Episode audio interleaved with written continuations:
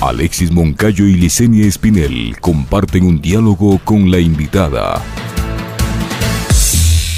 En Punto Noticias hablamos de...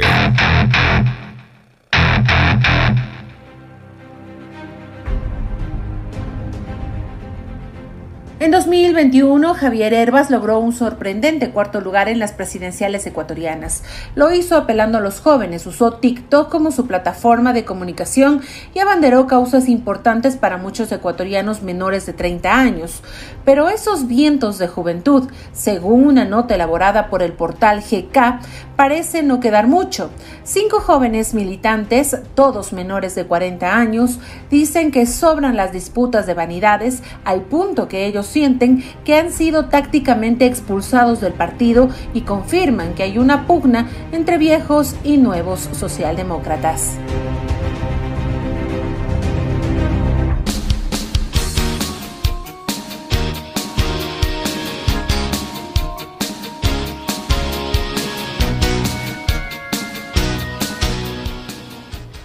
8 de la mañana con 3 minutos, 8 con 3 minutos, en Punto Noticias, primera emisión, saludamos ya con Verónica Carrillo, asambleísta y secretaria nacional de Juventudes de la Izquierda Democrática. Izquierda Democrática, una organización política que en los últimos eh, meses ha tenido polémicas eh, representadas por sus propios integrantes. Me refiero, por ejemplo, a las decisiones que se toman en la Asamblea Nacional que han motivado incluso críticas al interno por parte de la legisladora integrante del, del CAL, que rechaza la forma como ha actuado eh, la izquierda democrática en algunas votaciones, me refiero a la legisladora Moreira, y también al legislador Jaramillo, que ha cuestionado la forma como está actuando el bloque de la izquierda democrática. ¿Qué está pasando eh, en la organización política? En las últimas horas se suma la polémica eh, por el representante o ex candidato a la presidencia de la República, el señor Gervas, que en su plan de gobierno tenía un franco apoyo a la, a la interrupción del embarazo en casos de violación, en casos de malformaciones, y resulta que ahora bloquea a las voceras de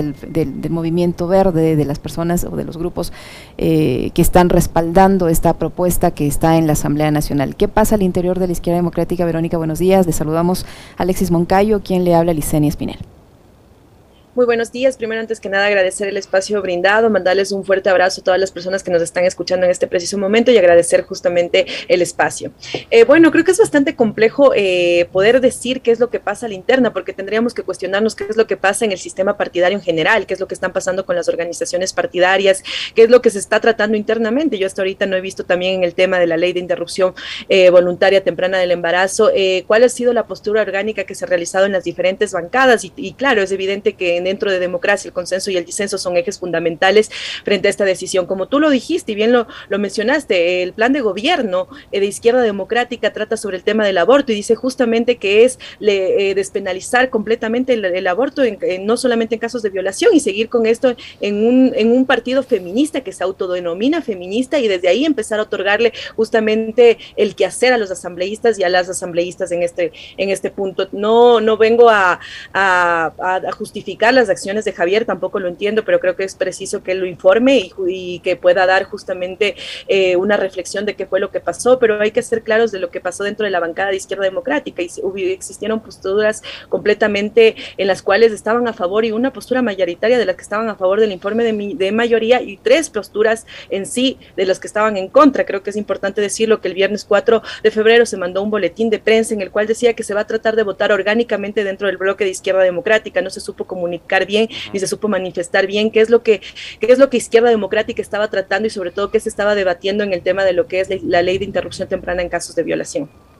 ¿Cómo está, asambleísta Carrillo? Qué gusto saludarle. Em, a ver, va a ser complejo, digo eso, porque públicamente se conocen las posturas, por ejemplo, de Vilma Andrade. Ella desde el periodo anterior vino ya liderando el tema de la despenalización del aborto desde su bancada, bueno, era la única que tenía en esa época. Eh, y por otro lado están posturas un poco más eh, radicales también, como la de Dalton Basigalupo. Entonces ahí va a ser como muy complejo que haya una decisión unánime, ¿no? Una postura de bancada. Eh, capaz y lo que les tocará hacer adelante es dejar que cada uno de los legisladores que conforman su bloque em, haga uso de la objeción de conciencia y vote de acuerdo a su criterio. Probablemente esa pueda ser la mejor salida, ¿no?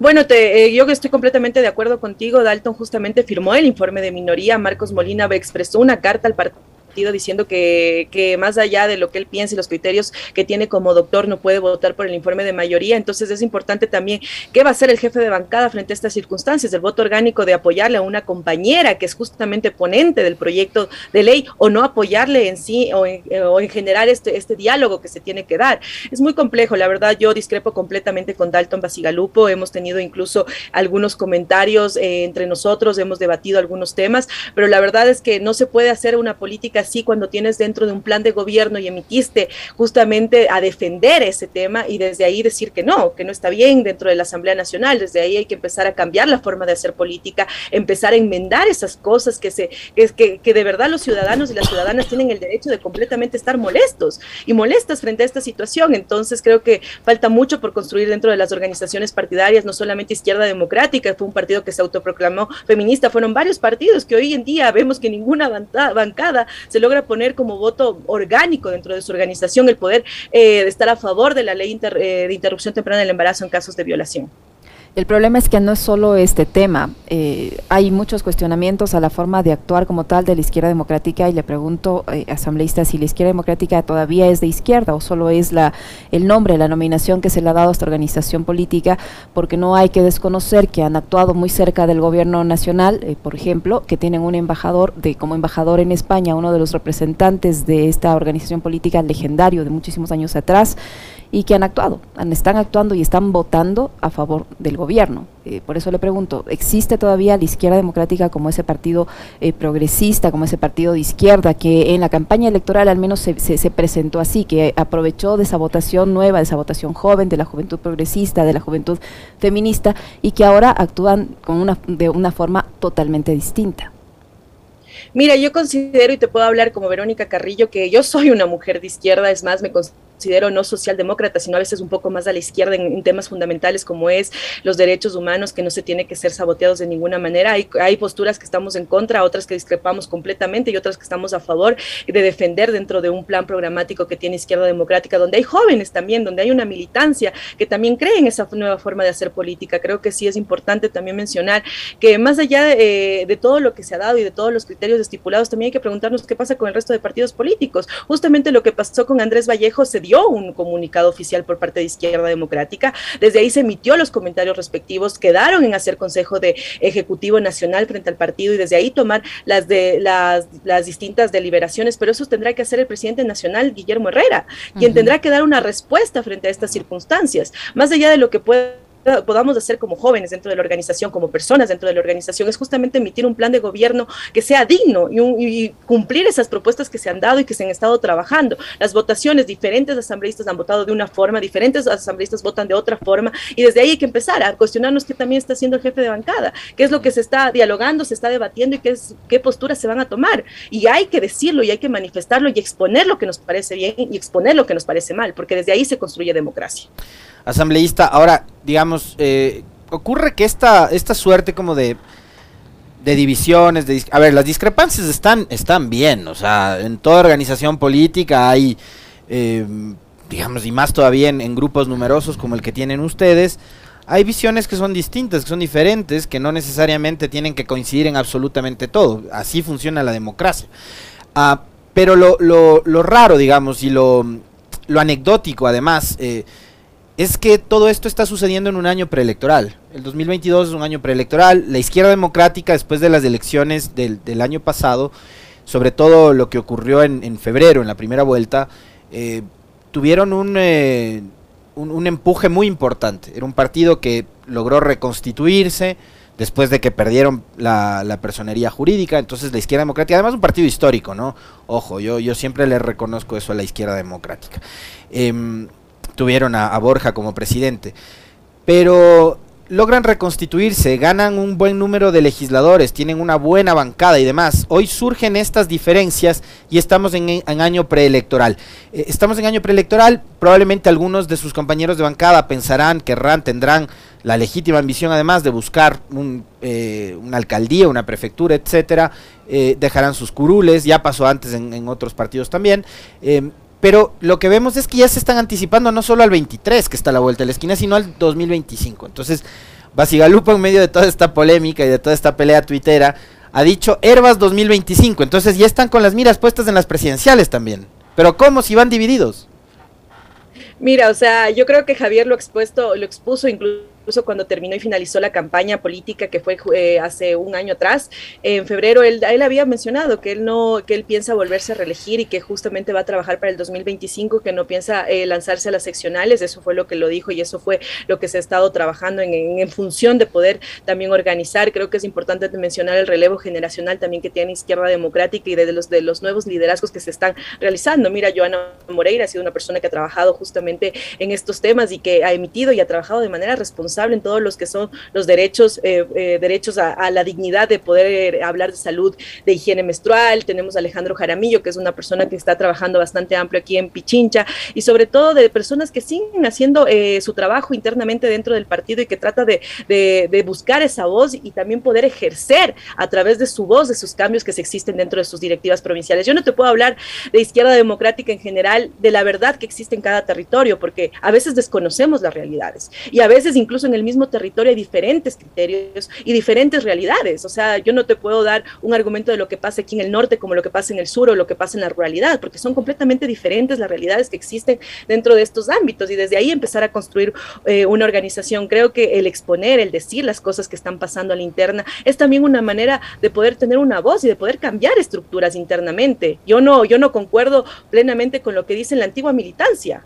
Hay cosas que hemos de concordar y que he aprendido también, pero cosas que, se deben cambiar y desde ahí empezar a formar una nueva forma de hacer política. Cada persona está trabajando en territorio, cada, cada persona está construyendo una nueva forma de hacer política. La verdad, como te vuelvo y te repito, yo discrepo en muchas cosas con Dalton Basigalupo, incluso en la manera en cómo expone eh, el tema en, en, Twitter, en cómo lo hace y argumenta. Incluso yo le respondí un tuit que habló del feminismo histérico, eh, agrediendo a las mujeres, agrediendo a las mujeres. Yo me declaro feminista, yo milito, yo tengo una militancia feminista en, todo, en todos los ámbitos, entonces no voy a permitir que nadie me vulnere ni mucho menos me traten con esa misoginia dentro de una organización que se autoproclama feminista. Y eso pasa no solamente aquí, vuelvo y repito, pasa también en otros partidos políticos. Yo conozco compañeras como en UNES, también que están expuestas a esa misoginia y que les están obligando a callar frente a ello. Y conozco también compañeras en el social cristiano, conozco compañeras en Creo, conozco compañeras en algunos partidos políticos que están siendo minimizadas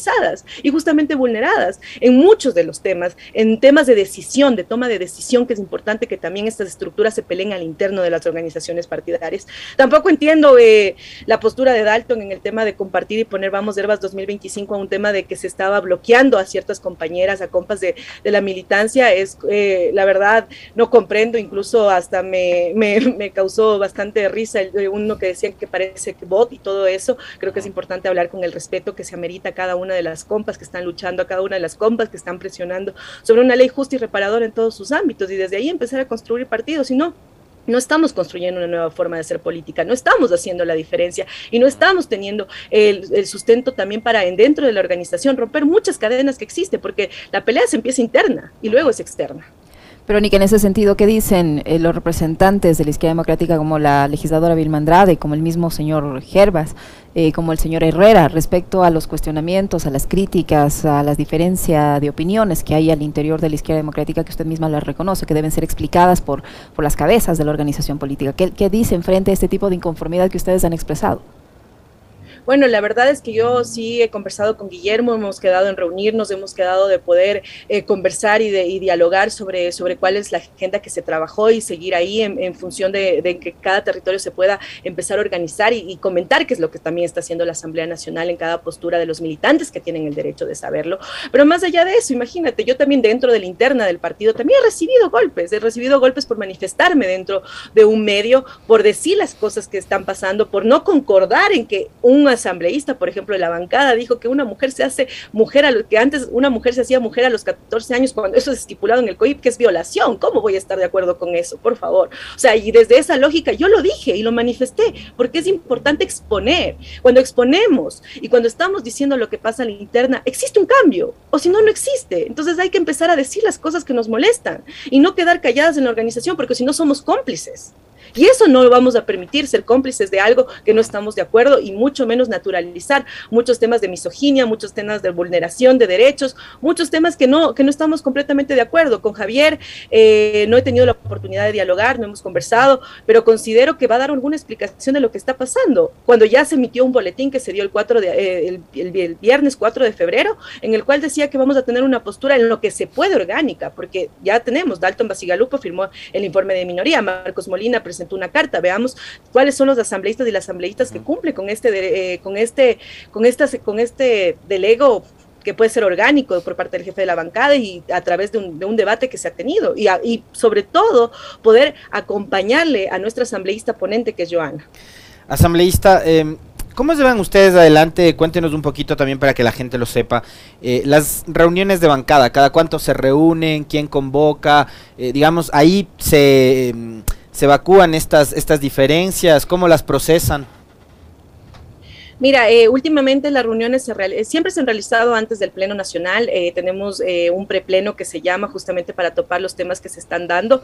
se escucha los argumentos que se tienen respecto a cada uno de los asambleístas, se debate. Y bueno, el tema más debatible ha sido justamente la interrupción voluntaria del embarazo en casos de, violación. y desde ahí se toma una decisión de acuerdo a, a cuál, cuál es la realidad. A veces dentro del pleno de la asamblea, ya cuando se finiquita la reunión y no se tiene tiempo para poder ya realizar eh, o tener el resultado previo de lo que se va a votar, se reúnen o nos reunimos dentro del pleno de la asamblea a tomar una, una decisión determinada. Hay casos que a veces eh, ya por, por el tema de que se cambia alguna palabra o no se cambia o desde ahí se está de acuerdo o no está de acuerdo, pero siempre ha sido orgánico. Por ejemplo, yo hay muchas cosas que las, en las cuales no he estado de acuerdo y sin embargo se mantiene el voto orgánico dentro de la izquierda democrática en esos ámbitos. Se, se, da una ficha técnica en el cual se analiza por parte de los asesores de bancada cuál es el punto que se tiene que seguir y la recomendación de votación que va emitida con un propósito de mantener la agenda que es el plan de gobierno. A veces se decide esa propuesta, otras veces no se decide, argumentando que esto sí o esto no, o hay asambleístas incluso en el mismo bloque que dicen yo no puedo votar así. Yo no puedo porque mi provincia pasó esto y no puedo decir que sí a eso. Entonces de ahí también se les deja un poco a libre albedrío de ellos, manteniendo que, en su provincia tienen que empezar a trabajar esos ámbitos. Eh, Verónica, ¿existe suficiente tolerancia entre los dirigentes de la izquierda democrática a las posiciones que ustedes han expresado? Y le pregunto esto porque tanto la señora Vilma Rade, la legisladora Vilma Rade, como el mismo señor eh, Herbas han negado que exista estas diferencias de opiniones, esta especie de quiebre interno, de crisis interna en la organización política. A ver, yo considero que eh, hay diferencias. En todos los ámbitos siempre hay diferencias en democracia y decir que no hay, hay y existen y no siempre vamos a concordar en muchas cosas.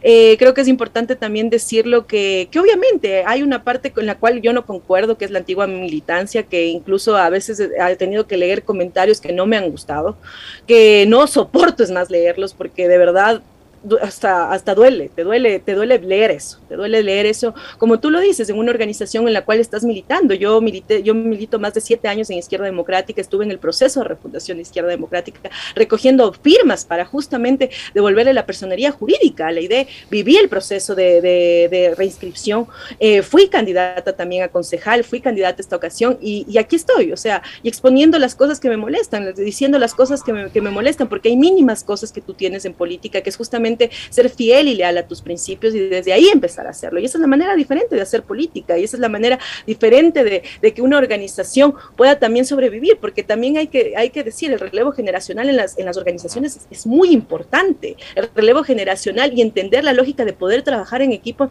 en diferentes criterios. Claro, hay veces que hay algunas personas de la vieja militancia que se sienten excluidos porque vienen nuevas personas, pero no entienden que es, es el trabajo de poder hacernos y de poder aprender y reaprender en todos los ámbitos. No tenemos la verdad absoluta de las cosas. Y tampoco podemos trabajar en función de que tenemos la verdad absoluta de las cosas, sino empezar a construir eh, nuevas fuentes de democracia y cumplir, cumplir lo que se dice. Eso es tan fundamental. Tenemos un plan de gobierno, hay que ejecutar el plan de gobierno y desde ahí empezar a ver qué es lo que se hace dentro de la Asamblea Nacional y empezar a dar esas luchas internas que también existen en la Asamblea Nacional.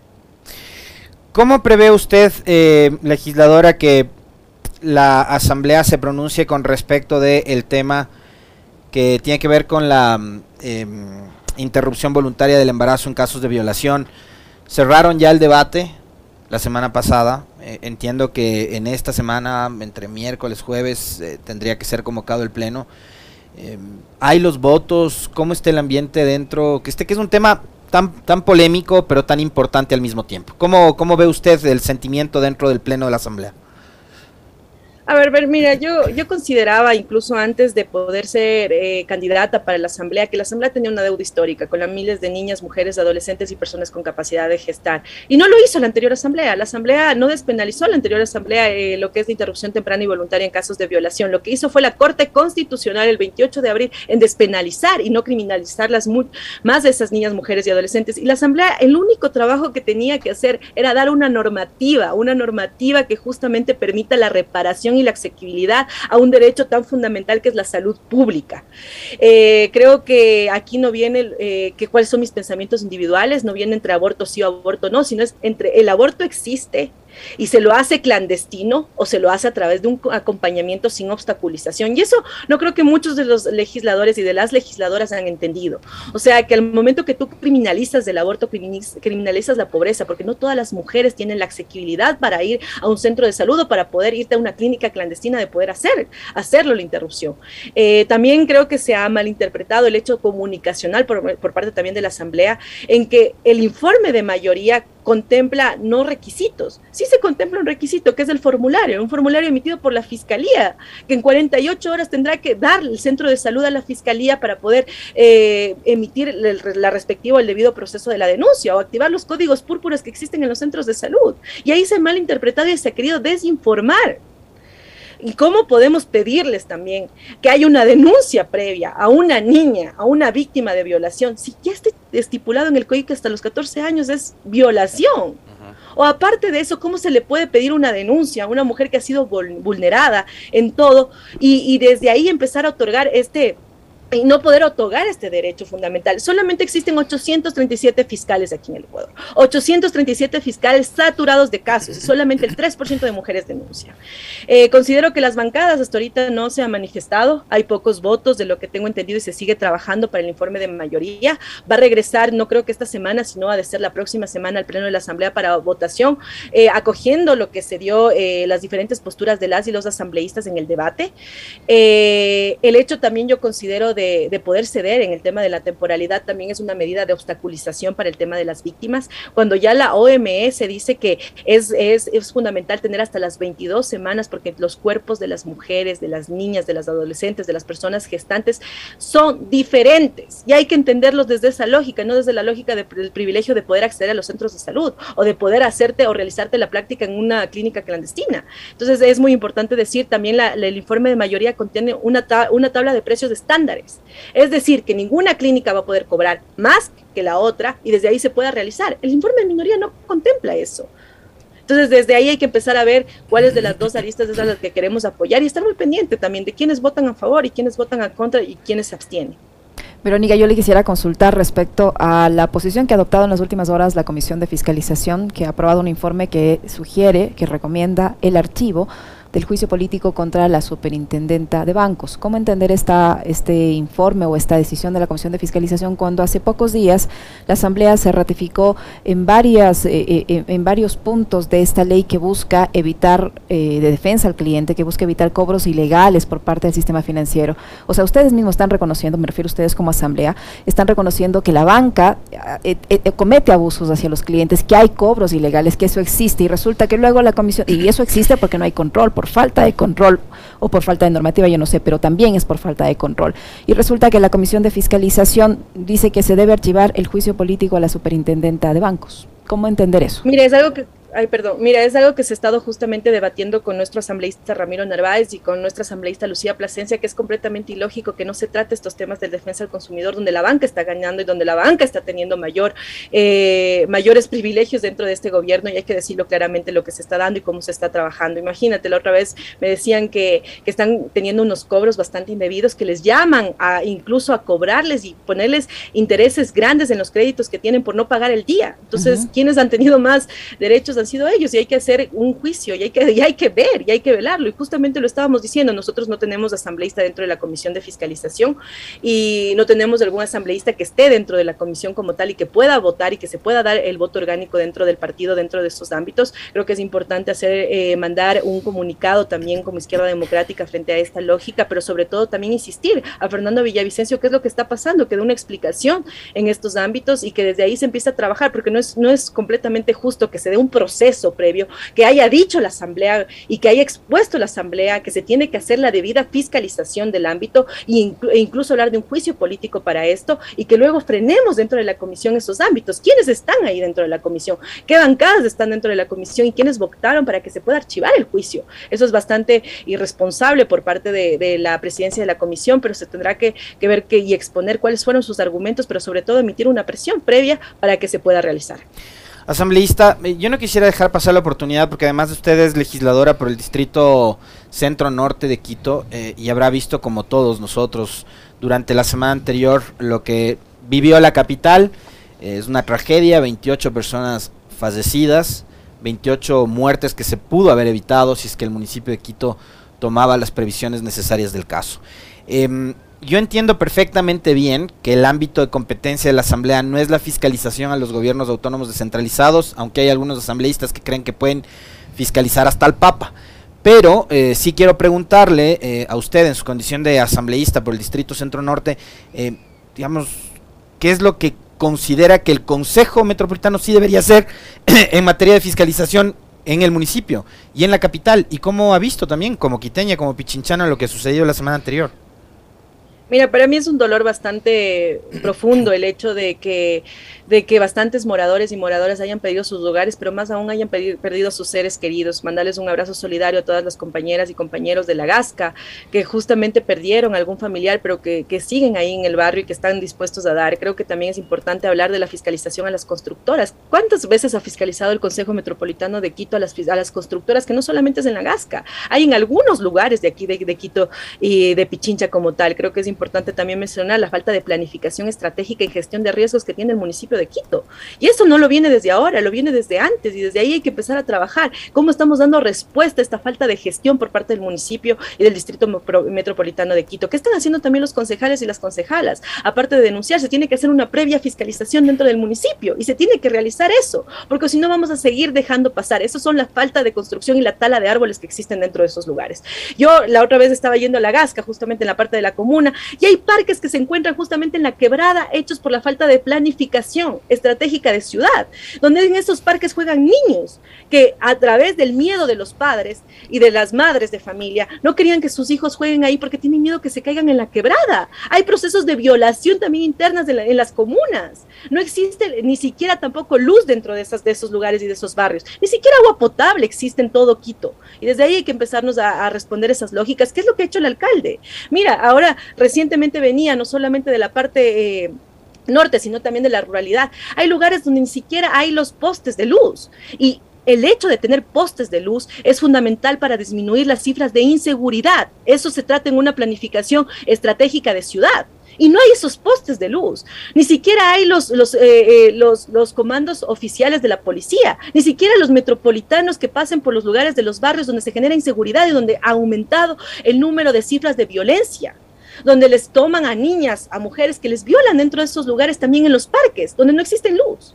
Y también ese, ese tema de planificación estratégica hay que decirlo, hay que decir la falta de gestión que se tiene, hay que decir qué es lo que se ha hecho en las quebradas, en las heladeras, donde existen casas, donde existen hogares, qué ha pasado con la tala de árboles. Yo sigo viendo que se construye, que se construyen edificios grandes. Pero ¿dónde está la fiscalización a esas constructoras? ¿De, ¿De, qué estamos hablando si queremos hablar desde Quito, una ciudad completamente humana, desde Quito que pueda responder a esos ciudadanos y esas ciudadanas. Es muy importante la planificación estratégica y gestión de riesgos, sin duda, y lo importante es la fiscalización de los y las concejalas del Distrito Metropolitano de Quito. Hay que repreguntarse, hay que cuestionar qué es lo que está pasando, pero sobre todo eh, ayudar y aportar con ideas a la planificación de Quito. Muchísimas gracias, asambleísta, por su tiempo, por la información que nos ha proporcionado Verónica Carrillo, asambleísta y secretaria nacional de Juventudes de la Izquierda Democrática, que ha estado con nosotros. Muy amable, Verónica, muchas gracias. Muchísimas gracias a ustedes por el espacio brindado. Un fuerte abrazo. Muy gentil. Lo propio, 8 con 32 minutos, una pequeña pausa, ya regresamos.